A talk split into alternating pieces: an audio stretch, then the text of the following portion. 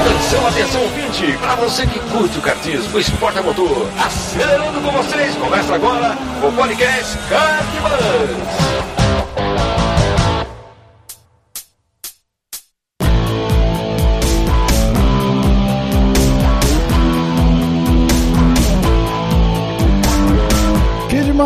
Que demais! Podcast Kart Bus começando. Eu sou Bruno Scarim e essa é a edição de número 24. A segunda parte aqui do papo com o piloto Sérgio Jimenez.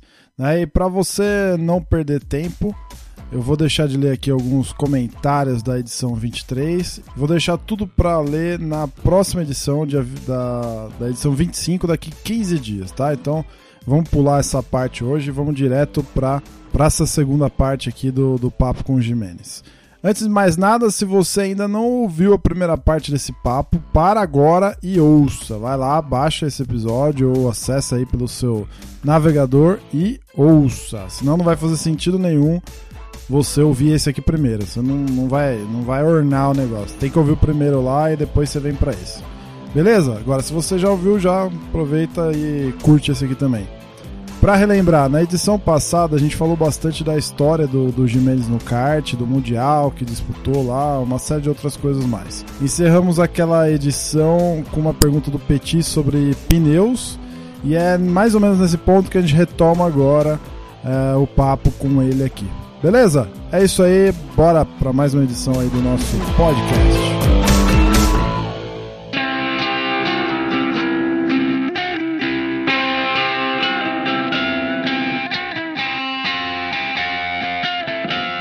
Época a gente falava, que se falava no box, no kart, é, é, só que como eu, como eu acho que eu sou mais velho, Sérgio, eu acho que você era mais novo ainda, que, que falava assim, ó, os pneus que a gente tem no Brasil aqui são muito ruins, então o piloto aqui no Brasil, ele sofre um pouco, tal, mas quando chega lá o pneu é tão bom que ele se sobressai em relação aos pilotos estrangeiros.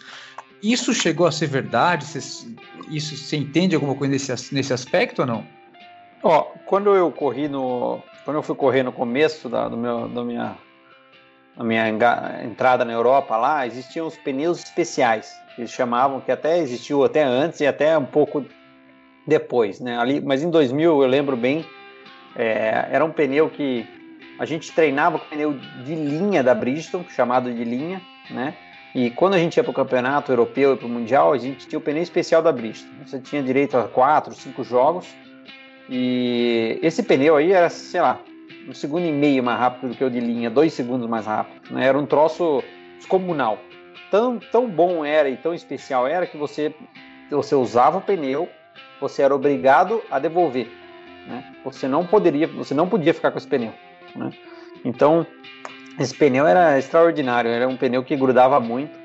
É, na, na minha época, já em 99, 2000, a MG começou a desenvolver e trabalhar muito nos pneus, fazer um, um, trabalho muito bom. Então a gente começou a se aproximar muito desse pneu especial, né? Desse pneu tão bom que eles tinham, né? Então é, eu acho que um pouco antes, né? Mais na sua época, eu acho que tinha assim esse os pneus que usavam aqui chegou a ser o pneu Braz, né? A MG acho que começou a entrar em 92, 93, se eu não me engano, eu comecei a andar em 94, já era MG. E tinha ainda pneu Braz, mas já estava em decadência. Entendi. E é. os pneus realmente já, assim, 99, 2000, 2001, MG. Eu até fiz muito teste para MG de pneu. Chegamos a testar num dia 15 jogos diferentes. E aí escolhia dos 15, escolhia 6. Aí eles fariam umas modificações, enfim.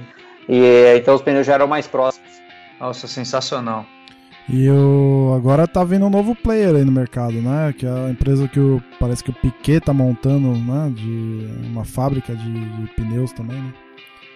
Tá sim, é, na verdade a MG desde essa época dominou, né? Enfim, ela tem um monopólio, é bem claro isso, não adianta a gente querer é, não, o primeira.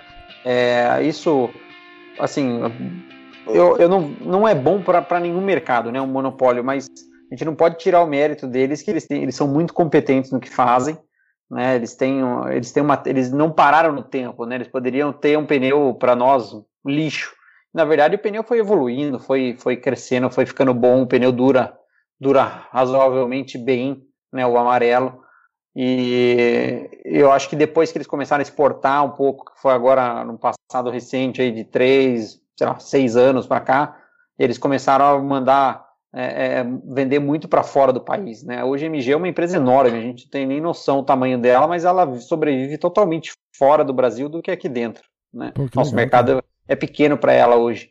E essa entrada da Leconte junto com a Piquet, é, é, eu entrei né, nesse ramo um pouco da, da, de ser um construtor, um fabricante, né? Eu fui importador, enfim, eu, em 2012 eu, eu, entrei com a Ital System, em 2013, né, trouxe o motor de novo aqui para o Brasil, aí eu fiquei sócio da TM aqui, trouxe várias peças, enfim. Mas é, eu vi que o buraco é bem mais embaixo na parte política, né, é um negócio até chato. Então, é, essa entrada do, do, do, dos pneus é, eu acho que é ótimo para o mercado, é bom para todo mundo. Até mesmo para a MG, para eles continuarem trabalhando em cima, porque a gente aí vai ter qualidade e preço melhor para todo mundo já que a gente tocou nesse assunto de, de política, de fora da pista e tal, é, a gente podia passar também para SKB, né? É, exatamente agora que eu vou entrar. É nisso aí. Um pouco mais aí de. Eu assisti uns dois SKBs, achei. O campeonato era muito legal. Acho que a ideia era muito boa. Sim. É... Considero que deu muito certo. Eu queria saber o que, que vocês estão pensando agora, por que dessa parada, o que, que vocês têm aí pro, de Mas... ideia para o futuro e explicar um pouquinho do campeonato também para quem não conhece. Boa. O SKB ele surgiu de uma insatisfação não, não só minha, né? Eu, eu posso dizer que eu fui o precursor, mas aí vieram todos comigo, né, na época. É, é uma insatisfação do que estava acontecendo com o kart, né? O kart estava na mesmice há 30 anos, sei lá, 40 anos, a mesma coisa, né? E a gente estava de saco cheio, a gente queria corrida diferente, queria prêmio, queria uma coisa que tinha na cabeça. E eu eu bati muito com isso. Eu fiz um projeto, fui atrás de patrocínio na época, tentando fazer acontecer. Hoje né, e não foi fácil. E, e no final, enfim, é, numa conversa ali de vai daqui, vai dali, eu resolvi. Todos, todos ali do, do SKB, alguns, a maioria, nós fomos concorrentes entre si, né? Uhum, e, e um, um, pouco mais novo era o Denis, mas também foi concorrente. E um pouco, o mais velho era o Paulo, que na verdade não foi de ninguém, só do russo ali, mais para mais, mais passado, uhum. né? Mas uhum. é, eu mandei, eu peguei e mandei um e-mail para todos, né? Eu falei assim, ó, galera, o negócio é o seguinte, eu tinha essa ideia e tentei fazer sozinho, não consegui dar andamento lado financeiro, né? Mandei e-mail para todos, falei, ó, eu acho que a gente poderia fazer isso, isso, isso, isso, isso. Quando eu mandei, todo mundo foi recíproco, assim, porra, é isso que a gente quer também, vamos fazer acontecer. Então, esse cabeça ele, ele surgiu de uma insatisfação nossa com o kartismo, né? E foi uma coisa que deu certo, muito certo. A gente fez um campeonato, a gente criou um campeonato que a gente acreditava ser o melhor custo-benefício, ou seja, o piloto andava no final de semana o máximo de corrida possível, treinava o máximo, é, tinha corrida curta, corrida longa, duas tomadas de tempo, usava pneu, enfim, é, tudo do, do, jeito que a gente acreditava que fazia ele aprender mais, né? E, e, deu certo, né? Deu certo até, até então, sempre foi muito bom. E a gente, na verdade, conseguiu atingir o nosso objetivo, se você olhar bem. Todos os campeonatos hoje são minis SKBs. Né? Uhum. Né? Todos os campeonatos hoje têm. O que, que o SKB era diferente? Nós colocamos, nós tínhamos assessoria de imprensa, nós tínhamos um fotógrafo, nós tínhamos um cara que fazia um teaser, né, de filmagem, fazia um negócio bacana para botar na internet, para mandar pro pai. Nós tínhamos uns troféus que eram, porra, animais, que é o que a gente sempre quis ganhar. Sim. Nós dávamos prêmio de dinheiro, nós dávamos prêmio de peça, nós dávamos prêmio pro mecânico, nós fazíamos, assim, deixávamos a pista mais bonita possível. É, a gente atraía todos os fabricantes, a gente trazia pilotos de fora. Então, se você pegar hoje, todos os campeonatos têm isso, né? Todos os campeonatos hoje são bonitos, são organizados, tem filmagem, tem assessor de imprensa, tem fotógrafo. Então, quer dizer, acabou que é, deixou é, o legado, né? Gente, deixou o legado. É, a é. gente deixou um legado, que o legado era melhorar o kartismo brasileiro. Nós conseguimos fazer isso. Sofremos pressão de monte no começo, o pessoal que não queria que a gente fizesse, mas enfim, a gente foi peitando tudo e fazendo acontecer. E, e, hoje a gente, por que a gente não conseguiu dar continuidade? Porque a gente tem muitos campeonatos, e a gente não conseguiu é, dar sequência naquilo que a gente queria fazer, porque tudo que a gente ganhava do SKB, a gente recolocava no, no evento. Né? Uhum. E aí a gente foi, acabou tendo um grid pouco menor, então a gente não ia conseguir ter a qualidade que a gente gostaria. Né? A então junção... a gente estava realmente tendo prejuízo, a gente deu uma tirada de pé e, e, acalmou um pouco aí até a gente conseguir poder de repente ter um patrocinador forte assim para a gente poder dar sequência. Mas acho que o objetivo do ele não acabou, tá? Mas uhum. o objetivo do SKB a gente conseguiu atingir, que foi melhorar o kart. A junção lá com, com o KGV no, no começo do ano foi nesse sentido também, né? que você falou. É, a junção né? do KGV era, era exatamente a gente tentar diminuir custos, uhum. né? Nada mais do que isso. Porque para fazer uma corrida é caro, tá? Uma corrida, é até a corrida de kart hoje é muito caro. Então, é, a gente tentou juntar com o KGV para poder conseguir diluir custo né, e poder fazer o nosso campeonato. Mas a gente acabou é, ficando um pouco espremido. Né? A KGV tem o seu público, e, que, que, é um público um pouquinho diferente do SKB. A gente conseguiu ter número expressivo esse ano, a gente chegou a ter do SKB 125, 130 pilotos, hum. o que para hoje em dia, na situação econômica atual, pô, é muito bom. Né? Sensacional. Não, eu acho que, que Mas a gente não uma... conseguiu é, a, a, acoplar 100%. Né? O KGV tem muita categoria, muito horário. É. A Granja Viana é um cartódromo excelente, só que ela tem um problema grave que é espaço. Né? Uhum. Você imagina juntar lá. A gente chegou a ter esse ano o KGV mais SKB 300 pilotos. Né? Então você imagina, ficava aquele negócio apertado, aí nego reclamando. Cara, então, eu... a gente não conseguiu dar sequência com, com, com isso nesse sentido, mas foi super positivo. O Felipe nos ajudou muito e, e abriu as portas lá, e enfim, foi, foi muito é, bacana. Quando, quando eu vi a notícia que ia ter essa, essa junção aí, para mim fez muito sentido na época. Eu falei, pô, que legal, né? Vão, vão correr num, num cartódromo que não é Interlagos, não é aldeia, né? Vão, vão vir para um outro cartódromo. Pô, deve ser bacana isso para os pilotos. Eu gostaria, se eu fosse piloto, de, um, de uma diferenciação dessa. Uh, então, para mim, fez muito sentido. Que pena que custo sempre é um, um grande vilão, né? É, o custo é, é, era uma insatisfação de vocês quando vocês criaram o campeonato também, cara? Sempre foi. É, as inscrições no, no campeonato chegaram a estar custando, sei lá, 1.300, 1.400 reais quando a gente criou lá em 2010, 2011, o que é um absurdo, só uma inscrição sem nada, um seco, né? É, então a gente, isso na verdade era um dos maiores uh, coisas. Então a gente criou um campeonato que era custo-benefício ridiculamente barato. Uma inscrição do SKB custava 500 reais, 400 reais, entendeu? E o cara comprava os pneus à parte, pagava combustível à parte, é, porque a gente queria fazer o evento bacana, né? Então muito, ah. muito como eu falei, a gente conseguiu é, fazer um, um kart melhor aí para todo mundo depois que o SKB foi criado. É, você falou de insatisfações e tal, né? Você acha que o kart hoje é valorizado ou é mais valorizado, é reconhecido? Porque a gente ouve falar muito pouco, né? A gente não, não tem quase mídia. A mídia especializada tem poucas que você fala assim, porra, essa aqui é realmente boa. E tem poucas que cobrem kart, né? Então aí você vai, você vai entrando no nicho do nicho do nicho do nicho, né? O que, que, você acha que falta, cara? É recurso? É investimento? Algum incentivo? O kart, o kart de fato às vezes precisa de mídia ou não, sabe? Porque a gente sempre fala isso, né? A gente já teve várias discussões aqui sobre isso, que pô, falta mídia, falta mídia.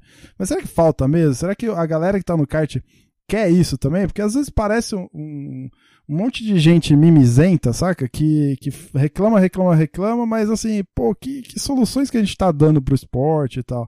Como que você vê isso, cara? Eu falei um monte de coisa Acho... e não perguntei nada, né? Não, mas eu entendi. Eu vou te, eu vou te responder. eu vou te responder numa, respo numa resposta curta e breve. Falta um ídolo para que a gente tenha mais mídia em cima. Então, é difícil. A gente não a gente não tá sem um ídolo lá na Fórmula 1, que é o que todo mundo é. vê, né? Então, é, não você tem um cara que, que você acha que isso atrairia? Fala, esse cara vai ganhar, vai brigar, vai botar do lado, vai, sei lá né? Então acaba que vai miando, né? Aí o cara, puta, dá aquela desanimada, a imprensa também não, né, fica meio assim, então a gente não consegue ter uma cobertura. Além do que, é, nós temos hoje muitos esportes, né? E a gente tem um concorrente muito forte hoje também, que é a internet, né? Que são os jogos online, então tudo isso tirou um pouco, né? A gente não tem mais a, aquela, aquele tanto de piloto que vai para a pista ou que está começando, né, no, no, automobilismo. A gente tem muitos concorrentes hoje, né, como vários esportes. Temos aí a, a internet, um monte de coisa. Então é, é um, acho que está mudando um pouco, né? Então é realmente está virando um esporte, um esporte para realmente muito apaixonados, né? É, e o kart não tem uma cobertura excepcional. Nós do SKB tentamos e fizemos o máximo. Nós que meio que criamos aí a transmissão online, né? A gente colocou, deu um jeito de fazer, colocou no YouTube lá e passava ao vivo, é, isso e aquilo. Então hoje os campeonatos quase todos têm também e para tentar angariar e ter mais gente, né? Mas é difícil, não consigo também te dar uma resposta. Ah, puta, é por causa disso ou por causa daquilo. É, na verdade, ah, então, é uma junção deixa, de um monte deixa, de coisa, né? Deixa eu completar, Bruno. Posso, posso falar? Manda bala. É, muito bem colocado. Eu acho que, que falta realmente um ídolo, que é o que dá aquele impulso, tipo, ah, eu não tenho muita grana, eu não tenho muito isso, mas aí você olha a foto do Senna na parede, ah, dane-se, eu vou, sabe? É, mais ou menos isso, exatamente. Isso, isso tá faltando. É, mas eu vejo outra coisa também. Eu, eu sou apaixonado por, claro, como vocês, né? Vou chover no molhado por automobilismo, kartismo, tentei carreira e tudo mais e tal. É, e agora eu sempre faço análise, puxa, por que que de vez em quando eu ligo a TV, vou assistir uma Fórmula Indy, vou assistir alguma coisa na Europa tal, cara, eu vejo aquelas coisas lindas, super sim, bem organizadas. Sim, sim. Eu olho, eu olho o Blank Paint Series lá e vejo, meu, como esses caras são felizes, pelo amor de Deus, sabe? Fico, fico uhum. com essa tendência. E aí eu começo Peti, a olhar digo seguinte, mais, digo mais. Quando eu vi o SKB surgindo, é, bom, vocês devem conhecer que tem o SK USA lá, né? O Scusa. Eu falei, porra, velho, vai sim. vir um Scusa no Brasil. Eu falei, cacete, vai que ideia show, né, cara? E, e, cara, o nível de organização realmente é aquilo que o Vinícius falou. Eu fui assistir algumas corridas e isso vocês demonstravam mesmo, o Jimenez, no, no nível de organização, que vocês estavam muito preocupados com isso, né? Mas aí. É, aí a ideia que... era essa, era fazer um puto evento, porque eu já, já tinha corrido lá fora de carro, de kart, o Paulo Paulo já tinha feito também tudo isso, o Danilo também, o André Nicasso no outro canto, o Russo não sei onde, o Denis ali. Então todo mundo juntou tudo falou: caralho, vamos fazer o, tudo que a gente já viu de melhor, tentar fazer o melhor, né? Então foi o que é isso que aconteceu. A gente criou um super campeonato que, que como vocês viram, a gente tentou implementar, que é o que acontece na Europa. A gente não está inventando a roda, né? A gente estava tentando fazer um negócio que tem que funcionar. Só que a gente tem uma cultura aqui muito complicada também. Né? E é então, justamente então, nisso que eu ia chegar. Desculpa. A gente, a gente, a gente tem lá, vou dar um exemplo uh, simples aqui, né, que vocês vão concordar comigo. Na Europa, tem um guarda na frente do parque fechado. O que, que é o parque fechado? O nome já diz: parque fechado. Não pode ficar entrando pai, mãe, gato, cachorro, três mecânico. é, excelente, excelente. É, é, é o kart, o mecânico e o piloto. Ponto final. Cara, a gente, eu fui um dos caras que brigou muito por causa disso e a gente uh, comprava briga feio, no bom sentido, né? Nós, os sete ali, quando, quando estávamos unidos, nosso, nossa melhor forma ali no, no campeonato, cara, a gente brigava feio, porque queria entrar o pai, queria entrar o chefe de equipe, queria entrar a avó, queria entrar. Falou, cara, não vai entrar, vai entrar um desses... o mecânico kart. Mas por que eu tô pagando? Um desses pais era o Rubinho Barrichello que eu vi. Porque não sei o quê. Fala, cara, presta atenção, aqui seu filho é mais um piloto. Então você pode ser bilionário ou você pode ser pobre da favela. Aqui é mais um. E é assim que você vai ser tratado no mundo. No, no é... Então a gente, cara, a gente brigou, bateu, quebrou pau, fomos xingados. É, e muito. E a gente acabou até não conseguindo fazer 100% o que a gente queria por causa da nossa cultura, que é errada, né? É uma cultura, desculpa, essa é a minha opinião, é uma cultura de merda, né? Hum, é o cara não. que acha que pode mais sempre, por causa que tem a grana, por causa disso, e não é assim. Então, é. a gente brigou muito com isso, mas mesmo assim, a gente conseguiu implementar diversas coisas, muito mais organização, né? Muito mais rigidez, né? Uma coisa que a gente brigava muito era a rigidez na parte da, da vistoria dos equipamentos, né? Porque que acontecia? É, o cara vai lá, vistoria, ah, tá bom, mas é sempre o mesmo preparador, é sempre o mesmo cara que vistoria. Então é aquele negócio, é, piscadinha, né? Pá, beleza, tudo certo. Não, a gente queria o quê? É um negócio sério, tá fora, tá fora, vai ser desclassificado, vai ser multado, vai ser. não vai poder entrar, não vai. Só que, putz, a gente sofreu tanto com isso, mas a gente conseguiu, sabe, dar aquela melhorada, entendeu? Mas hum. mesmo assim, é, putz, é, foi difícil, né? É. Ah, excelente. E, e, tem mais aqui, o que eu ia terminar a ideia, que é a questão da, da, da economia e infraestrutura. É, você, aqui você tem um, um, custo Brasil, que a gente chama de custo Brasil, da dificuldade pela falta de infra, e aí você falta de planejamento, falta de custo. Então, por, por mais que você se esforce, e, nossa, eu achei demais o que vocês falaram, o, o esforço do Sérgio e dos, e dos outros. Meu, sensacional.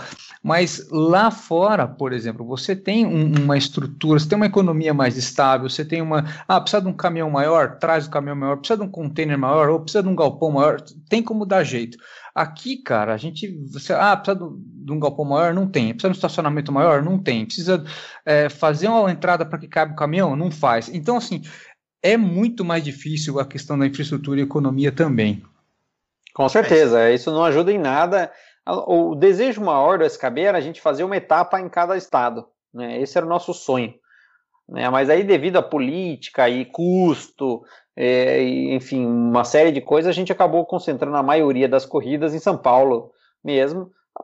Todo mundo vinha para cá de qualquer maneira, né? Mas o nosso sonho era exatamente esse, né? Mas a gente não conseguiu, mas enfim, devido a exatamente isso, a logística, tal lugar, lugar no lugar, não conseguiu apoio para poder ir até um outro lugar e assim vai. Muito bem, show de bola. Vamos, vamos caminhar para o final até para respeitar o nosso convidado.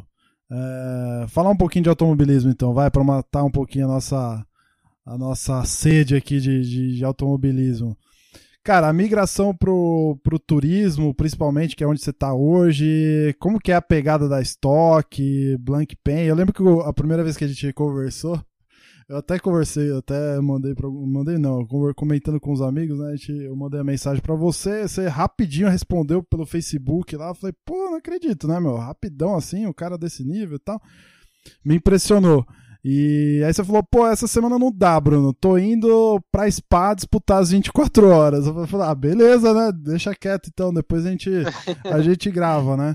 Cara, como é que é isso? Como é que é esse mundo? Conta um pouquinho pra nós como é que é esse mundo. Stock Car, é Blank Pen, andando de R8, pilotando Lamborghini. Cara, é tipo, pra nós, assim, é, soa muito surreal, né? Mas como a gente é, é, é louco pelo, pelo automobilismo, gosta muito desse negócio, ao mesmo tempo é muito legal ver um cara que nem você, que é um cara super gente fina, que a gente está conhecendo agora, inclusive, falar abertamente sobre isso e tal. Então, assim, mostra muito mais. Não sei se vocês concordam, é, Petit e Vini, mostra tanta naturalidade que parece que a gente se conhece há, há um bom tempo, assim, né? É muito louco isso.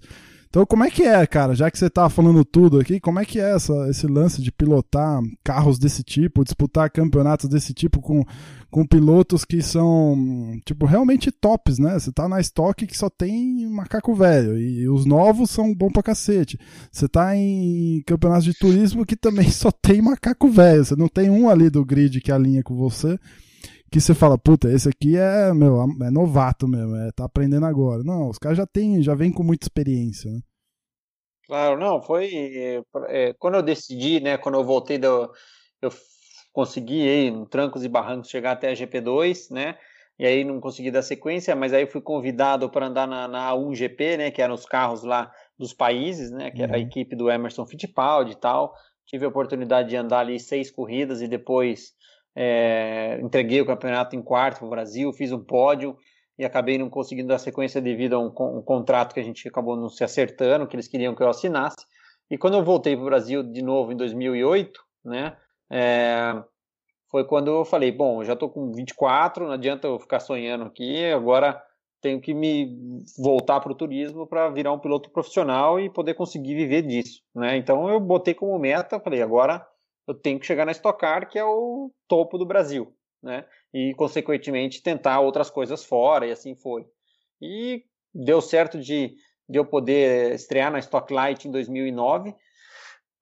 Só é uma história, uma história curiosa, até que vou contar que foi o começo, mas para ver como que nunca foi fácil, né? E sempre, como eu falei, com sorte, mas também aliado a estar tá preparado, né? Eu, de quando eu voltei para o Brasil, é, na, na, foi 2008, 2007, 2008, é. No metade de 2008 eu voltei de novo para o kart, aí comecei, dei uma continuidade no trabalho que eu fiz para a Birel, e, mas eu continuei treinando numa academia que eu sempre treinava lá, que é especializada em pilotos e tal. e sempre tentando me manter da melhor forma possível. E nessa academia treinava um cara, né, um empresário que corria de Porsche Cup e ele também estava correndo na Stocklight, né, naquele, naquele momento, em 2009. E eu sempre estava lá, todo dia eu estava lá treinando, todo dia tal, e estava andando de kart, tava, e aí fiz uns coach, fazia coach para a galera, para o pessoal mais velho, fazia para molecada, enfim, estava vivendo literalmente disso, né? E, e aí o cara, pô, mas por que você está treinando tanto? Eu falei, não, eu tenho que estar preparado para qualquer oportunidade que vai aparecer, né? Seja no Fórmula, seja no turismo, qualquer coisa. Então, aí ele, ah, legal, e pá, encontrava com o cara lá. No final das contas, teve uma etapa da Porsche Cup que bateu com a Stocklight no mesmo dia. Aí o cara tava lá, me viu treinando, etc. Falou assim: pô, sabe que vai bater uma etapa é, da Porsche Cup com a Stocklight. Você não quer correr no meu lugar? Aí sim. Eu falei, pô. Nossa, que sonho! Ei, coisa boa. Aí eu falei, pô, mas é agora. Não tem nem que, né? Vambora. Pô, muito obrigado. Não, você merece, você está sempre aqui, você é dedicado, você, além de ter, já ter tido uma carreira boa. Não. Falei, ah, beleza.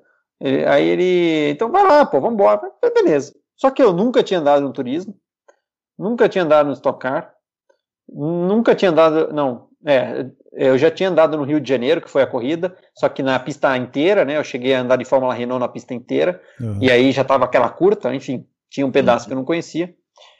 Eu falei, beleza, beleza, fui lá, fui na equipe, conhecia o pessoal da equipe, eu nem conhecia ninguém da Stock Car, de equipe, de nada fiz o banco, vamos embora, beleza. Fui para lá e, resumindo, no meu primeiro final de semana na Stocklight, na época largavam 36 carros, a Stock largava os 34, então estava super forte. Eu fiz pole, melhor volta e ganhei a corrida. Né? Nossa, então, Eita, então, que coisa. É, é, aquilo que eu Isso não é sorte, né, não, Sérgio. Isso não é sorte, é, não, cara. É competência demais. É, tá, é, tá na hora, né? Eu, eu, tive a chance, mas eu estava preparado para ela. É, com certeza, eu tava bem fisicamente, eu estava bem mentalmente, eu estava tava em forma, eu estava tranquilo, eu sabia que qualquer coisa que me desse eu ia me virar. Né? E felizmente peguei um cara super bacana da equipe, e foi aí que, a partir desse momento, em 2009, que abriu as portas do turismo, porque todo mundo me conhecia por ser um ótimo kartista e um ótimo piloto de fórmula. Mas sempre, como eu falei, no automobilismo os caras fazem de tudo para te pichar, né? Então, ah, mas só anda bem de kart de, de fórmula, no, turismo, será que ele sabe andar? Será que ele vai conseguir andar com um carro de 1.400 quilos? Será que ele vai saber trocar marcha? Será que ele vai conseguir lembrar que ele tem que frear mais cedo? Será que vai lembrar que o carro rola? É aquela toda aquela, né, palhaçada. E então eu consegui já de prontidão, já pum, já cortei esse problema, né? E aí, enfim, foi indo, foi indo, fui para o turismo, aí consegui fazer a temporada seguinte de Montana, daí eu consegui ter um convite no FIA GT para poder fazer uma prova de Lamborghini, aí as coisas foram foram indo, foram se casando, mas sempre estando preparado e aquele negócio, sempre estando, ó, beleza, vai lá, você tem um treino, para vamos ver como é que você vai. Então eu tinha que agarrar aquilo lá e falar, meu, agora eu tenho que dar o meu melhor e conseguir fazer o melhor. E foi assim que eu fui conseguindo ganhar um espaço e ganhar um respeito ainda do pessoal até chegar, graças a Deus aí, hum, enfim, até onde eu tô, onde eu tô hoje e pretendo atingir mais, que o objetivo é ser campeão da Stock, é poder subir um pódio, vencer uma 24 horas, então não para ainda. Tenho acho que tem uns 8, 10 anos ainda no turismo aí que dá para fazer um negócio. Aquele programa é, que... Você tá na, na WRT, que é a equipe oficial da Audi, é, você pretende sim, seguir no Endurance? Você acha que é, por estar na equipe Audi poderia abrir outras portas como o DTM ou no EC? Quais são seus planos aí em relação ao Endurance? É, eu vejo hoje o GT, né? Falando de GT e Endurance, né? Que acho que é uma coisa hoje está ligada à outra. O, uhum. o é, é, o futuro. Né? Esse, esse, esse formato que, que inventaram do GT de correr em dupla, né? tanto uma prova curta de uma hora, quanto uma prova de três horas, quanto as 24 horas que correm três pilotos né, no GT, é o futuro do automobilismo. Tanto que em Spa largaram 65 carros. Né? É, eu assisti um pedaço no, no live no YouTube e foi sensacional. Né? É, são 65 GTs, então são todos da mesma categoria, e agora as montadoras estão começando a se interessar mais. Só pega a, a Audi foi com tudo para lá, e tem a Lamborghini, tem a Ferrari, tem as montadoras estão com, começando a, a investir, a criar é, é, programas de pilotos mais jovens para trazer a molecada já do kart, em vez de irem para o Fórmula, já abraçar os caras e trazer para o GT. Então o negócio está tá, tá tomando forma muito grande, né? Então eu acho que é o futuro é esse. E, é claro, é, é, agora conseguir essa posição na WRT, uma das principais equipes da Europa e do mundo hoje, né? E a intenção é poder dar sequência, né, nela. E também, claro, acho que hoje a meta seria um DTM né? Mas eu acho que é um pouco mais difícil. Tem uma patotinha um pouco europeia ali, é um pouco mais complicado. Uhum. Mas tem a, o, o, o LMP1, né? Que é o, são os protótipos, que é um grande sonho, né? Porque são carros espetaculares. É, são carros LMP1 que, que desenvolvem é, é mil cavalos de potência. É a categoria então, que o de graça que... corre, né? LMP1. É Audi, Porsche e Toyota hoje, né? É que o de graça tá, não é? Também, né? São, poucos, são poucos carros hoje, poucas montadoras ainda, né? É exatamente é a equipe, é onde o de graça está correndo hoje. Isso. Então, mas eu, eu, eu, vejo com bons olhos que algumas, talvez algumas empresas vão entrar mais, né? Mas uhum. até, me, até, de novo, falando de GT, que é um custo muito mais acessível e é um custo muito mais barato para as montadoras, né? Porque hoje no LMP1 as montadoras gastam 200, 250 milhões de euros por ano. Né? Uhum. Agora você pega um GT, uma temporada do Pen, que são 10 corridas. Você tem 5 corridas de uma hora, é, desculpa, 5 finais de semana, com duas corridas de uma hora cada. Aí você tem cinco finais de semana, com três provas de 3 horas, uma prova de 6 horas e uma prova de 24 horas, totalizando 10 finais de semana.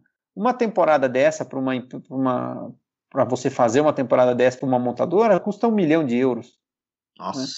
então, é, é um cara, custo-benefício é, é ridículo. Né? Então, e outra, o cara vem. O que, que é o conceito do GT? O conceito é, é o, o nosso carro, por exemplo, o R8 que eu ando hoje, ele é obrigatório por regulamento que a base do chassis, motor e câmbio sejam igual de rua. Ah. Então, é essa é a grande sacada mais, né? da, da, do, do GT. Porque é obrigatório você ter isso. Então, ah, o R8 é assim. Aí você pega a M6 da BMW, o chassis, motor e câmbio, tem que ser a base da rua. Você pega a Ferrari 488, é a mesma coisa. Você pega o Aston Martin, é a mesma coisa. Você pega a Lamborghini Huracan, é a mesma coisa. E isso faz com que o quê? O cara que tem um, um, um cara que tem um Audi R8 de rua é quase o mesmo carro que eu corro, né? Claro uhum. que com suas modificações. Então isso atrai muito público, né? Isso atrai muita gente. Tá então, vendo o carro dele tá crescendo né? muito. Ele não tá vendo mais é, o carro e... do videogame, ele tá vendo o carro dele ali muitas vezes também, né? Exatamente. Então isso tá fazendo com que as montadoras falem, opa, tem um nicho, né? Para você ter uma ideia, a Audi vendeu 220 carros de GTs por mundo, né? Então, quer dizer, é um negócio que eles fizeram meio, ah, tudo bem, é um negócio que está virando um business super importante para a montadora. Cara, e como é, é que, como é que um, funciona? Um... Como é que funciona, por exemplo, contrato disso, Jimenez? Tipo, você tem um contrato lá na Blank Pen por, por ano? É por etapa? Como é que funciona essa, essa parte do, de contratos? Ó? Normalmente é um contrato anual, né, que a gente, a gente faz. Às vezes, o ideal, é claro, para o piloto, a gente conseguir um contrato um pouco mais longo, mas hoje os caras eles tentam fazer o contrato sempre anual para exatamente deixar você sob pressão o tempo inteiro, uhum. né? Você está sempre tendo que estar tá mostrando né? performance né? e não poder se acomodar. Então, normalmente é um contrato anual.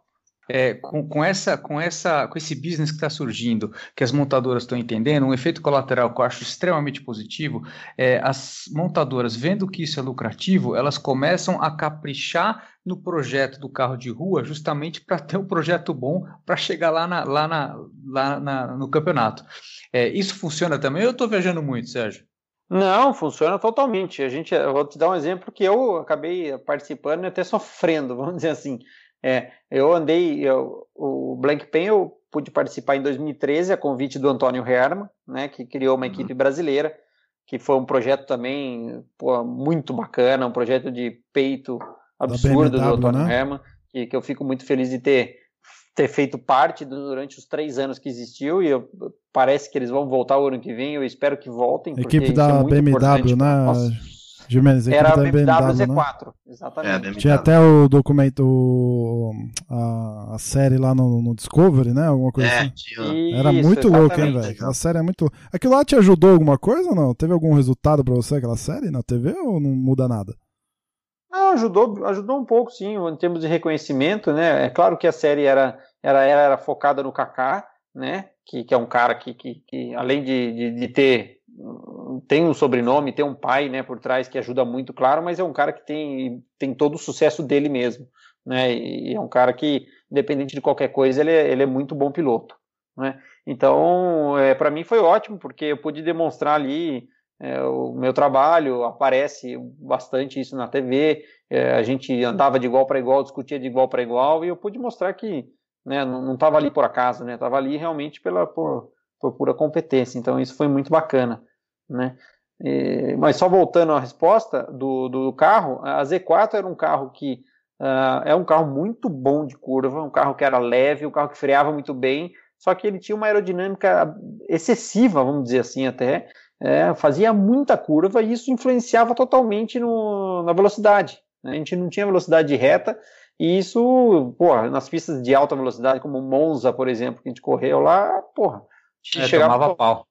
Gente tomava, chegava a tomar 15 km de reta, 12 km de reta, né? Então, isso aí afetou muito, tanto que a BMW mudou o projeto, né? E passou a utilizar no GT a M6, né? É um carro maior, é um carro parece que mais robustão, só que é um carro que consegue, conseguiu colocar um motor mais forte, né? E é um carro que eles conseguiram aí deixar agora mais competitivo do que era a Z4. Então tem essa pergunta tem to totalmente a ver. Então é realmente as Legal. montadoras estão estão utilizando isso.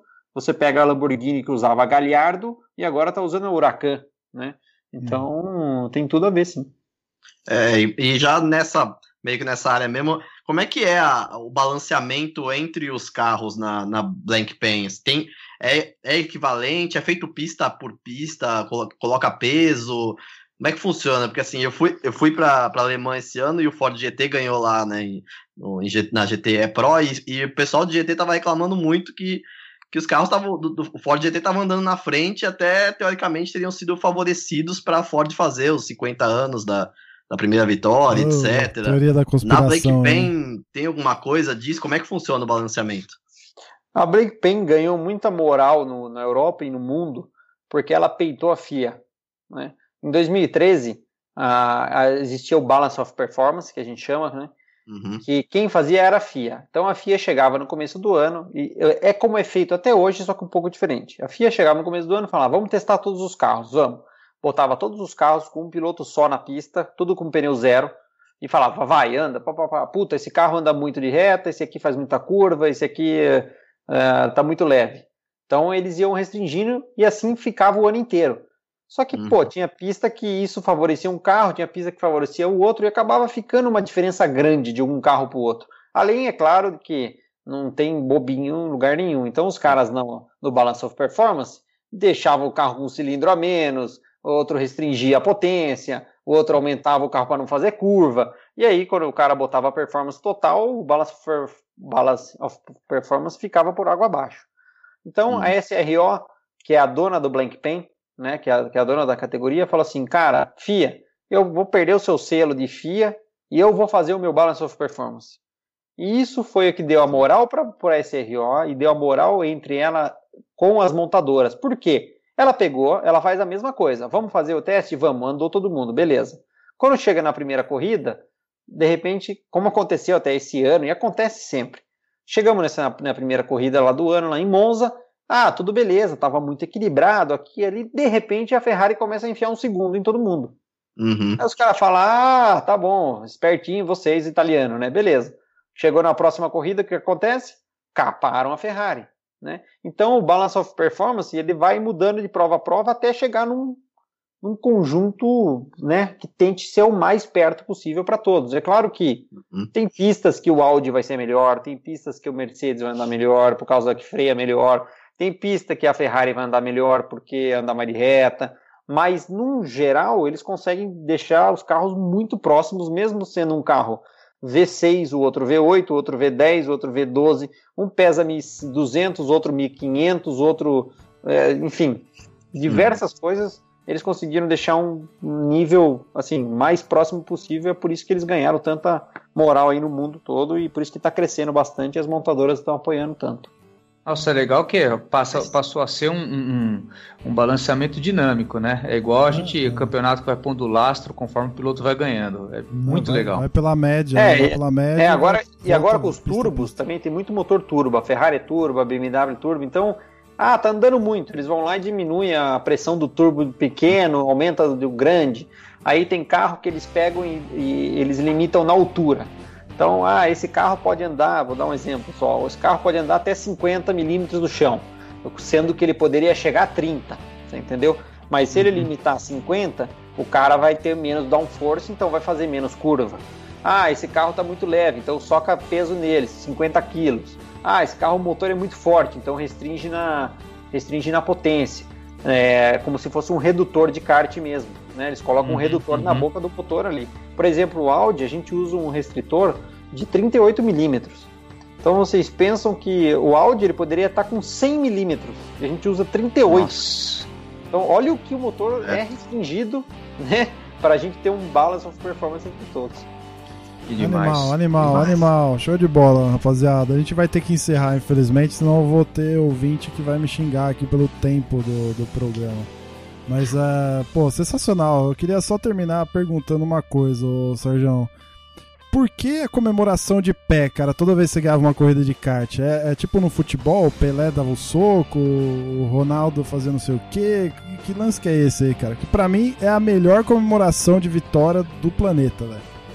Ah, imagina, obrigado. É, isso aí surgiu é, da minha cabeça em, em 2000, quando eu ganhei o Campeonato Brasileiro em Campo Grande. É, e, sei lá, eu, todo mundo comemora igual, não tem muito o que fazer no kart. Né? levanta a mão é só. só né? Então, levanta a mão, outro levantava o pé, mas, pô. Aí eu, eu lembro que eu venci eu falei, pô, eu acho que dá pra ficar em pé aqui, apoiando com, com, com a perna no volante. E aí eu fiquei, pô, foi do, foi do caralho, né? Foi, muito louco, foi legal e acabou pegando e acabou que marcou muito isso, né? Não para tudo, todas as categorias que eu vou até perguntam, né? E é, aqui vai fazer como?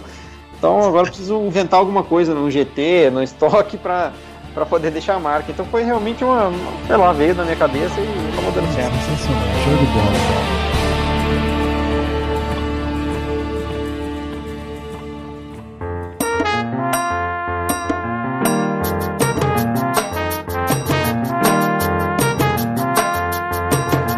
Beleza, rapaziada. Obrigado aí, o Petit. Obrigado aí pela sua participação, meu amigo. Acho que. Imagina. Estamos entrando pra história, hein, cara, hoje.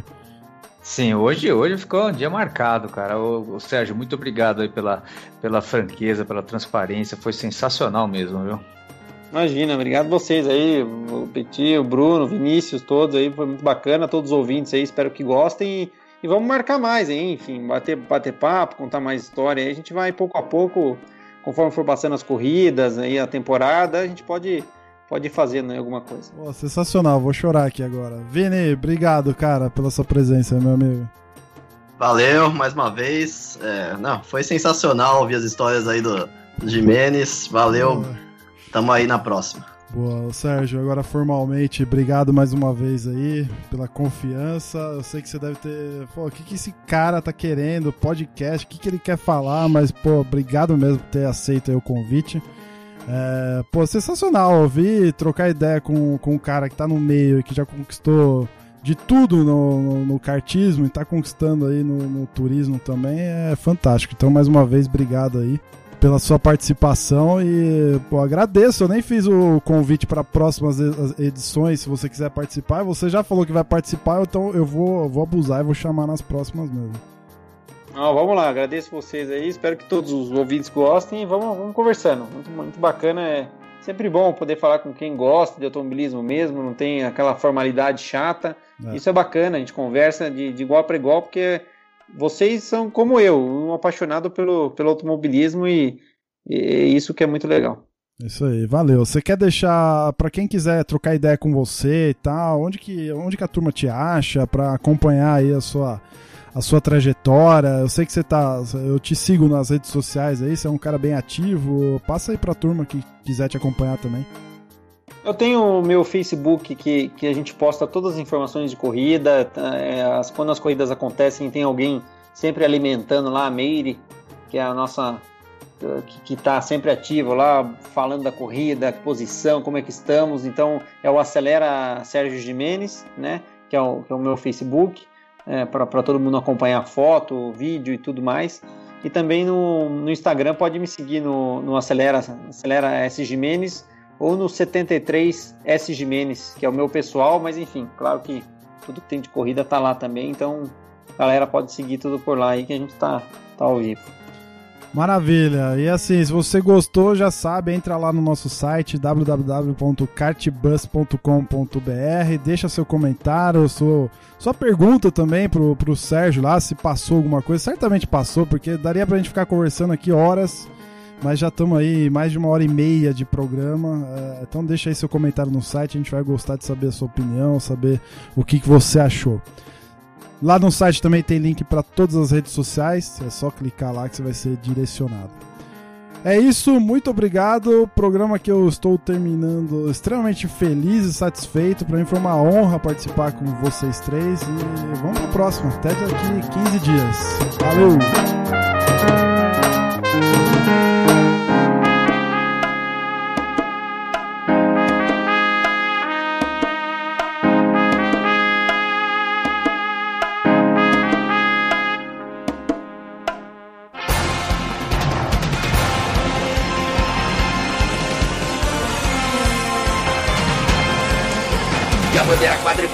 Quadriculada preta e branca agitada. Encerramento do podcast Cartbus. Acesse o site cart.bus e interaja conosco nas redes sociais.